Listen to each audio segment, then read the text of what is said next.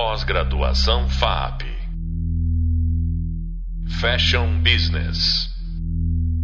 Olá, sou Monaina Pinheiro, professora, empreendedora do universo de moda sustentável e atuo também como mentora na área de desenvolvimento de produtos sob as lentes da sustentabilidade. Hoje estou com um convidado muito especial, meu amigo, coordenador no curso de moda na graduação aqui da FAP, Fernando Hadi.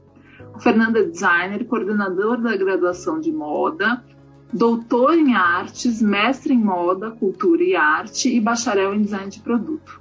Fê, é um prazer receber você aqui. Oi, Monaina, muito obrigado pelo convite. É um prazer poder estar nessa conversa aqui contigo dentro da disciplina. Muito obrigado. Obrigada a você por aceitar aqui o nosso convite.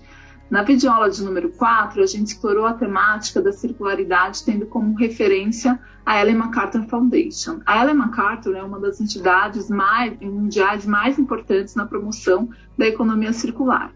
Um dos princípios da economia circular, também chamado de cradle to cradle ou do berço a berço, não existe a ideia de resíduo, de waste, né? Tudo serve continuamente como nutriente, né, ou no nosso caso, a matéria-prima, para um novo ciclo, novo ciclo produtivo.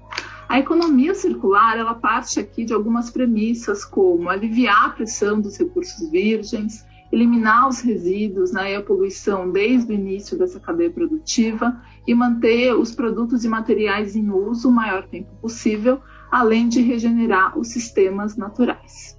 Frente a esse desafio, né, eu queria saber um pouco, né, como é esse perfil, né, desse aluno que veio estudar moda e quais os desafios que ele vai ter aí no mercado. Bom, eu acredito que o principal desafio, né, para um profissional de moda e principalmente um aluno é entender essa, esse dinamismo do mercado de moda, né? Essa forma como o mercado de moda, de certa forma, se constrói, né? Muito dinâmico, muito inovador. Então, muitas vezes, muitos alunos têm um olhar sobre a moda, né? Só que esse olhar da moda muitas vezes já é um olhar até ultrapassado. Afinal, a moda ela vem se reinventando. É uma das áreas que mais se reinventa, né? Todo ano a gente tem novos caminhos, novas possibilidades. E principalmente quando a gente pensa em sustentabilidade, quando a gente pensa no papel que a moda hoje tem, né? Como transformadora na vida das pessoas. Então eu acho que um, um, um perfil, né? Que, que eu acho que é interessante nesse processo é essa ideia de entender que a moda é uma área muito dinâmica e que a gente tem que estar sempre aberto para esse esse dinamismo e sempre preconcepções, né? Sem pensar que a moda, de certa forma, ela tem algo dado, fechado. Talvez os profissionais de moda são os agentes de mudança, de transformação também dentro desse lugar, né? Então eu acho que isso é um olhar interessante. Fê, e pensando também, né, é, você acha que é possível ter um trabalho autoral na moda e que ainda esteja é, olhando né, para essas lentes ou para esses princípios da sustentabilidade? Ah, eu acredito que sim. Eu acho que hoje talvez seja uma premissa que até ajuda a trazer esse olhar autoral para o trabalho. Né? Eu acho que pensar de forma autoral é pensar inovação e pensar discursos que podem muito bem estar atrelados à questão da sustentabilidade, né? Podem muito bem estar atrelados a esse novo olhar que a moda precisa ter, né, para o meio ambiente, né? Precisa ter para um, uma certa forma uma economia mais justa, um olhar mais humanitário. Então eu acredito que ser autoral, sem dúvida, pode caminhar junto. Afinal, a autoralidade pode estar exatamente no processo de poder escolher, né, e poder criar novas soluções que vão pensar esse mundo diferente, vão pensar essa moda de um jeito diferente. Ótimo pontuar isso. E, e a gente está pensando também muito né, nessas estratégias de circularidades, é, de circularidade ligada ao universo de resale, né, ou essa revenda de roupas né, de segunda mão. A gente tem uma grande pesquisa né, que foi desenvolvida pela Global Data, divulgada por uma plataforma bem importante que é a ThreadUp, que aponta que o mercado de moda de segunda mão vai crescer mais que o varejo de maneira geral e a previsão é que o mercado de segunda mão ultrapasse até o segmento de fast fashion até 2029.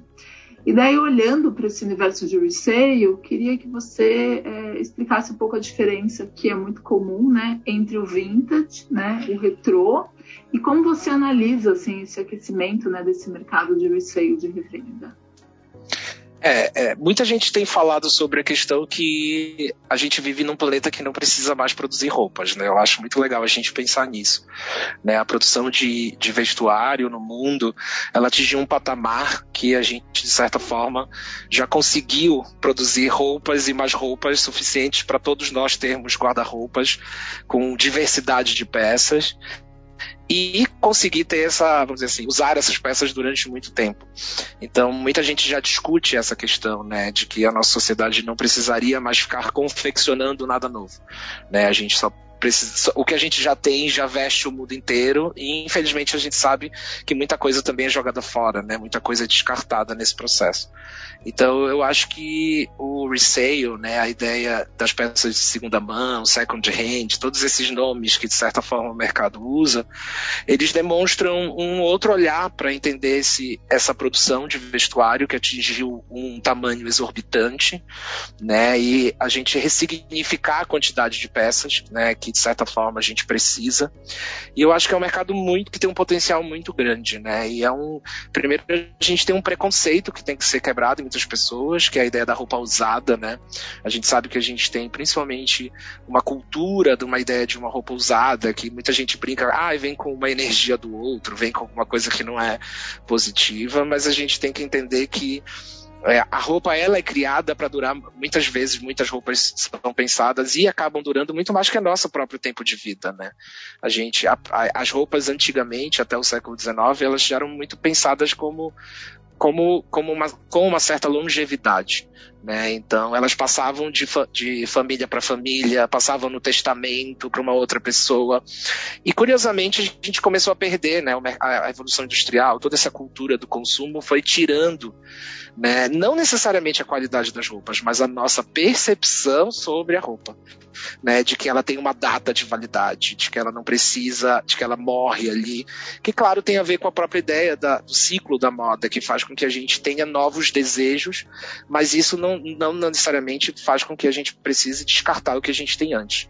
Né? Então eu acho que o resale mostra esse novo olhar que é interessante, até um, um um retorno, né, uma ideia de como a gente via a roupa com outro valor de duração, de passagem, de uma roupa que de certa forma conta uma história, que infelizmente né, no século XX a gente acabou perdendo por essa indústria voraz da moda mas que eu acho que é um caminho muito interessante. Eu vejo que realmente tem muito a crescer e a gente percebe que até as grandes marcas de luxo hoje já fazem né, os seus próprios espaços de resale, de second hand. Então isso demonstra que essas marcas também perceberam né, o potencial e também né, a valorização desse produto. Porque se eu descarto é uma coisa, mas se eu penso ele como um produto pode ser revendido, né, tem uma nova vida, eu estou mostrando que aquele produto tem um valor também, que ele tem uma qualidade e que de certa forma essa qualidade pode ser né, continuada para outros, outros usuários. Então, acho muito interessante a gente pensar dentro desse ponto, né, de como a gente pode trabalhar. Entrando nessa questão do vintage e do retrô, né? É interessante a gente fazer essa divisão, né? Muita gente pensa o vintage retrô como palavras similares, como sinônimos, mas elas não são, né? O vintage, ele fala exatamente de uma peça que é antiga, que de certa forma tem uma, uma idade, vamos dizer assim, né? Então muitas peças são consideradas vintage depois de um certo tempo, então existem teorias da moda que às vezes também demonstram que é, o próprio ciclo da moda faz com que entre 5 a 10 anos a gente às vezes veja um produto de moda como um produto fora de moda, ou um produto cafona, que saiu de, de linha, né? E depois de 10 anos, 20 anos, aquele produto começa a ficar mais atrativo. Tanto que a gente vê hoje no mercado de moda o retorno dos anos 2000, 20 anos depois, o retorno dos anos 90, 30 anos depois. Então tudo aquilo que, de certa forma, o mercado às vezes começa a se distanciar, ele mesmo traz de volta depois de um certo período período cíclico. E aí que entra o vintage, né? Essa ideia de se pensar em peças que têm um valor cultural, que tem um valor histórico, um valor de estilo, e que de certa forma precisa ser re rememorado, ser revisado.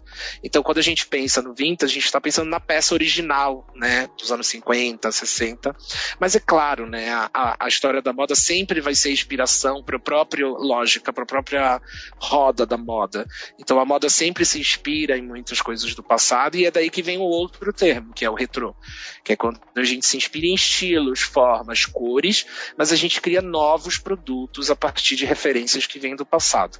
Então é interessante pensar como na moda, o passado ele, ele faz parte né, da lógica da moda. Às vezes a gente sempre acha que a moda ela está sempre olhando para frente, mas não, ela está sempre se retroalimentando né, do próprio passado.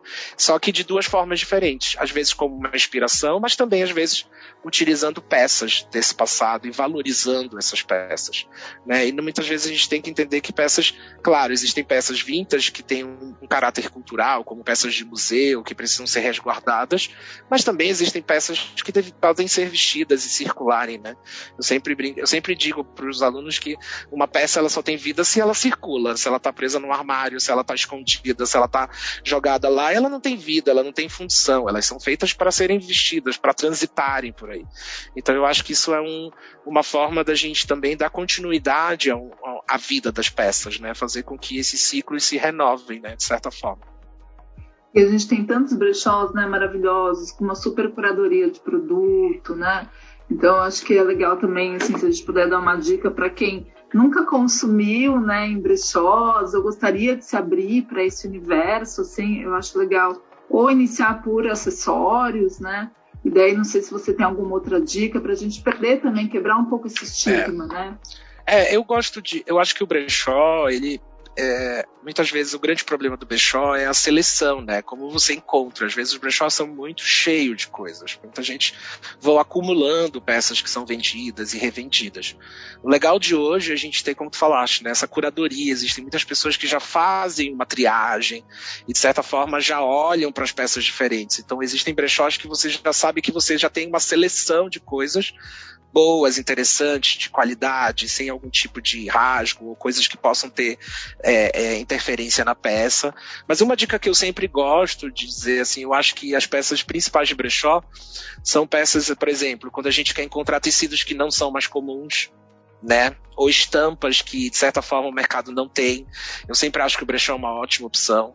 Eu gosto muito de brechó quando a gente pensa em peças funcionais, tipo casacos, porque são peças que têm uma durabilidade maior, então elas duram anos e anos, e elas muitas vezes chegam no brechó inteiras ainda, porque a gente usa menos também, né? Durante algum tempo do ano, casacos, calças, né? Eu acho que peças básicas, tipo camisetas, geralmente elas tendem a já estar tá mais desgastadas, então eu acho que o olhar para o brechó, uma dica que eu dou é essa: pensar em peças utilitárias, funcionais, ou quando eu tenho interesse em algum tipo de modelagem ou tecido que geralmente a gente não encontra no mercado, aí a gente vai conseguir encontrar isso em brechó. Eu vejo isso muito em jaquetas, casacos, que a gente consegue encontrar uma gama de coisas que você não tem no mercado e que são muito mais interessantes, com detalhes, acabamentos, que eu acho que trazem um, um, um diferencial. E você sempre vai ter um armário que não é igual, né?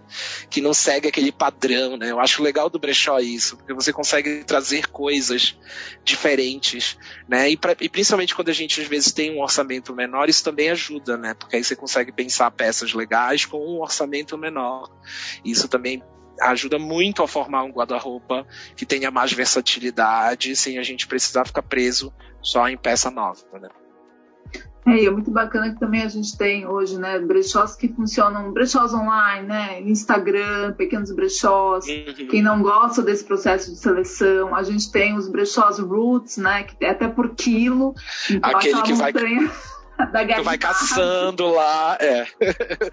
Quando eu era mais novo, só tinham esses, os brechós roots, de centro do. Que tu, tu vai no centro da cidade e aí tu tinhas essas opções. E era isso, era uma caçada de ficar lá. E hoje não, hoje a gente já encontra gente que já faz toda a triagem, você já tem um produto ali pronto, né? Com, eu já tenho brechós que tem até seleções de marcas específicas dos anos 80, 90, então tudo isso traz, de certa forma, uma, uma facilidade. Afinal de contas, tempo também faz diferença nesse processo, né? Porque nem todo mundo tem tempo de ficar caçando peça por peça até achar uma coisa interessante. E eu acho que também fazer essa visita no, no brechó, né, Fê, é um, é um prato cheio, assim, para você pensar acabamentos, né, Sim. esse desenvolvimento de estampa. Então, eu sempre falo que tem um, um brechó que no caso não é, é, venda, é apenas aluguel, mas um grande brechó que a gente tem aqui em São Paulo, que é a equipe de estilo, né? A equipe da Balenciaga e da Louis Vuitton, quando vieram para o Brasil, foram visitar e foram, foram, fazer pesquisa, né? E Deus alunos sempre falam, nossa, é sério? Eu falei, mas é claro, gente, como é que a gente vai descobrir, né? Como faz roupa se a gente não olhar o que já foi feito, né? É, essa prática é muito comum mesmo. Né? Muita gente viaja, vai em mercados de pulga, brechós, para encontrar peças diferentes, não para usar, mas para aprender né, as técnicas, os acabamentos, alguns detalhamentos que a peça tem. Isso é muito, muito interessante. E eu acho que ajuda muito a pensar de forma inovadora, porque se a gente olha para o que o mercado está fazendo, a gente acaba ficando preso naquela mesma lógica. Né? Se a gente está falando de autoralidade, a gente tem que trazer novas formas, uma assinatura, uma identidade, que às vezes a gente vai construindo a partir desse olhar. Eu já trabalhei com vários estilistas que tinham no seu ateliê uma seleção de peças compradas em brechós ou mercados de pulga internacionais que eram serviam de referência de barra, acabamento, pesponto e que você não encontra em outros lugares. É muito interessante. Cada, cada vez mesmo, menos a indústria, cada vez mais, na verdade, né, a indústria de fast fashion vem simplificando os produtos. Então, pensar em produtos antigos é pensar em acabamentos, texturas, que hoje a gente já não vê mais. Então você consegue até trazer novas ideias para o seu trabalho e até reavivar coisas que estão sendo esquecidas na história da moda, de certa forma, pela cultura da camiseta, do moletom, que são peças muito básicas, que tem uma costura só lateral e acabou. Então isso também a gente suplanta quando a gente pensa em autoralidade, para a gente sair para um sair do mesmo, né, ir para outros lugares, né, pensar outras coisas que se inspiram também nessas peças que são, são fazem parte desse repertório do estilista, né. Falando um pouco também né, dessa questão da reutilização aí do produto, né, ou desse produto mais perene aí com essa vida útil estendida, a gente tem algumas metodologias que é a questão né, de reparo, consertos, que foi uma coisa também que a gente foi perdendo muito né, de geração para geração. Né? Sim. E a gente tem uma, uma das técnicas que é a questão ou de customização ou de upcycling. E hoje a gente tem grupos, né, jovens estilistas que fazem essa técnica aí de upcycling, né, e que basicamente desenvolvem é, o upcycling a partir de roupas já existentes, né. É, daí queria que, na verdade, você falasse um pouco, porque a gente tem um desafio, né, que você já pontuou, que nos brechós tem muitas roupas oriundas do fast fashion, né? E daí, assim, como desenvolver novos produtos, sendo que a gente também vai ter, né, num, num brechó, né, uma variedade, desde produtos vintage, né, até produtos oriundos, assim, do próprio fast fashion. O que, que a gente pode olhar para essa matéria-prima para desenvolver algo novo?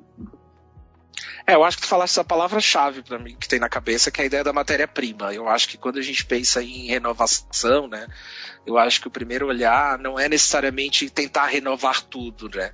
Ou, de certa forma, cada peça renovar para uma outra coisa. Eu acho que às vezes eh, fica num trabalho que é muito complexo. Eu vejo muito o trabalho de upcycling como esse olhar específico para algumas coisas. Então a gente tem casos, por exemplo, de pessoas que trabalham com jeans, ou seja, o olhar da pessoa é a matéria-prima.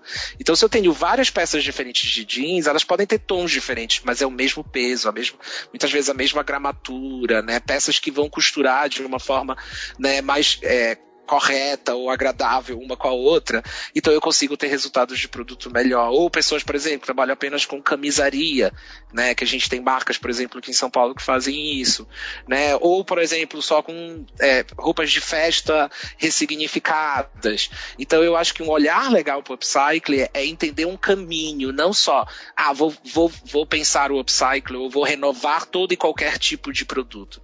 Eu acho que isso demanda uma lógica de criação e de projeto que às vezes só complica muitas vezes o designer.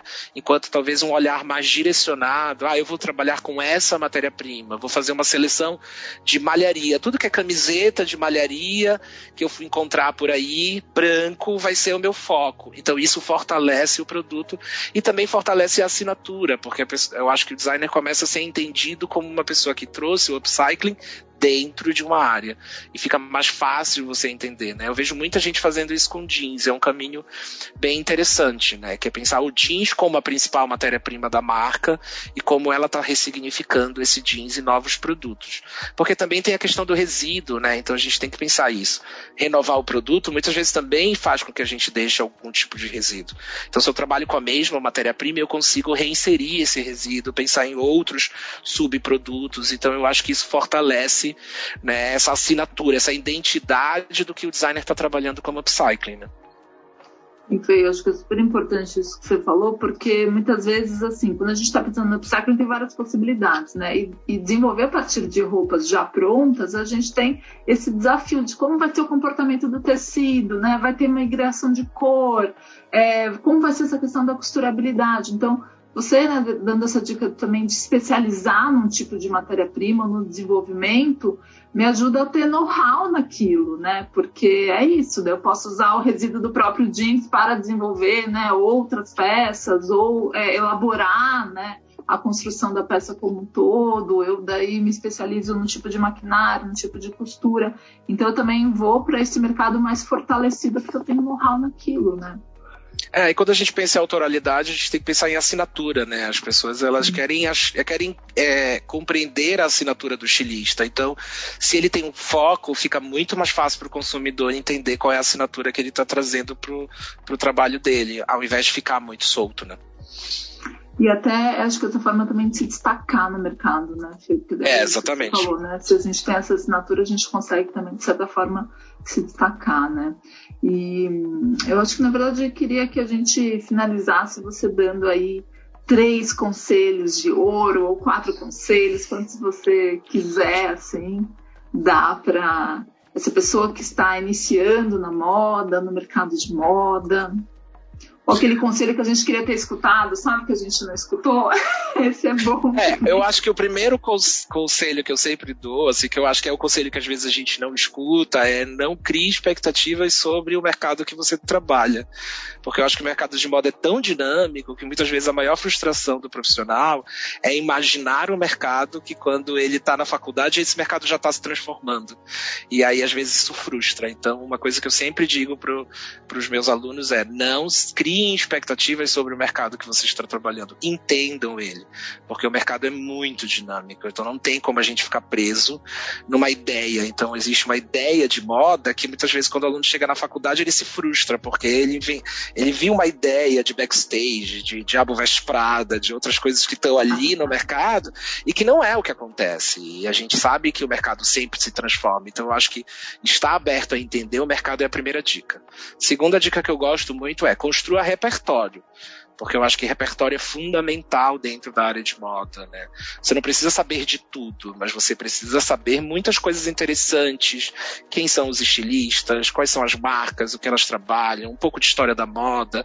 Então tudo isso se aglomera, porque isso é o que faz a gente ter ideias. Quanto mais eu me alimento de coisas, mais eu consigo traduzir isso para o mundo em novas ideias. Então eu acho que isso é uma dica assim que é sempre muito válida, né, do repertório. E outra dica que eu acho que é importante é pense qual é a sua assinatura, qual, tente construir um olhar seu. A gente muitas vezes vive num mercado muito voraz que faz com que a gente tenda a querer ir para alguns caminhos para seguir as ondas, seguir as tendências, seguir o que o consumidor está pedindo. Só que esse às vezes é o caminho mais errado, porque assim como a gente cresce, a gente é capaz de despencar pelo primeiro momento que as pessoas deixam de desejar aquele produto ou aquela tendência. Então eu sempre digo que é muito importante, apesar de todas as dificuldades, é importante a gente ter a nossa assinatura, porque é ela que vai contar lá no final, é ela que vai fazer o consumidor entender você, entender o seu produto, entender qual é o seu propósito, né, de certa forma como criador. Então a gente precisa muitas vezes de bater essa tecla. Não à toa as marcas internacionais, todo e qualquer desfile elas repetem os seus mesmos códigos. Por quê? Porque isso é assinatura. É assim que os consumidores entendem. No mundo cheio de imagem de Instagram, é assim que as pessoas reconhecem, né? Porque elas sabem que aquela cor a marca sempre usa, aquele acabamento ela usa. Então são esses detalhes que eu acho que o estilista tem que pensar, como criar a sua assinatura e de certa forma reforçar. Às vezes é difícil, às vezes a gente tende a querer ir para outro lado, mas a gente precisa ter mão firme, porque isso conta lá no final como algo que faz a gente ser reconhecido dentro do mercado. Arrasou, Fê. Muito bom, muito bom. E eu acho que também só assim, né, se puder, puder trazer alguma experiência também, é poder, acho que o aluno vivenciar as várias possibilidades que o mercado de moda oferece, né? Sim. Que é muito legal. Sim, eu sempre falo isso como. Fala sempre falo como experiência profissional. Eu trabalhei desde fotografia, ateliê, produção de moda, de evento, ou seja, eu sempre tive aberto às possibilidades. É, não, é aquilo que eu falo, não criar essa expectativa, estar aberto para o que o mercado às vezes está pedindo. É nesse caminho que a gente vai construindo a nossa carreira também, né? É, às vezes o aluno fala, ah, eu não quero trabalhar com estilo, quero trabalhar com marketing, mas não sei, uhum. daí no estágio ele tem essa vivência e adora, né? Então, é. poder né, vivenciar essas tantas possibilidades do mercado. Fê, quero te agradecer demais você estar aqui com a gente, foi maravilhoso. Ah, eu que agradeço. Para ah. mim é sempre bom trocar, conversar e principalmente falar sobre esse, essa ideia de autoralidade, né? Pensar como se construir no mercado, que afinal a gente precisa disso, né? A gente precisa de ter uma moda mais forte nossa brasileira, exatamente a partir dessa ideia de autoralidade. Foi um prazer, adorei. Muito, muito obrigado. E... Muito, muito bom. Obrigada a você. Então, nesse podcast, na videoaula de número 4, a gente falou sobre os desafios do desenvolvimento de produto com autoralidade, com autenticidade, seguindo as estratégias de circularidade. No próximo podcast, a gente vai citar algumas estratégias como upcycling, customização, rework, a diferença entre elas. E espero vocês lá. Bons estudos. Até o próximo podcast. Pós-graduação FAP Fashion Business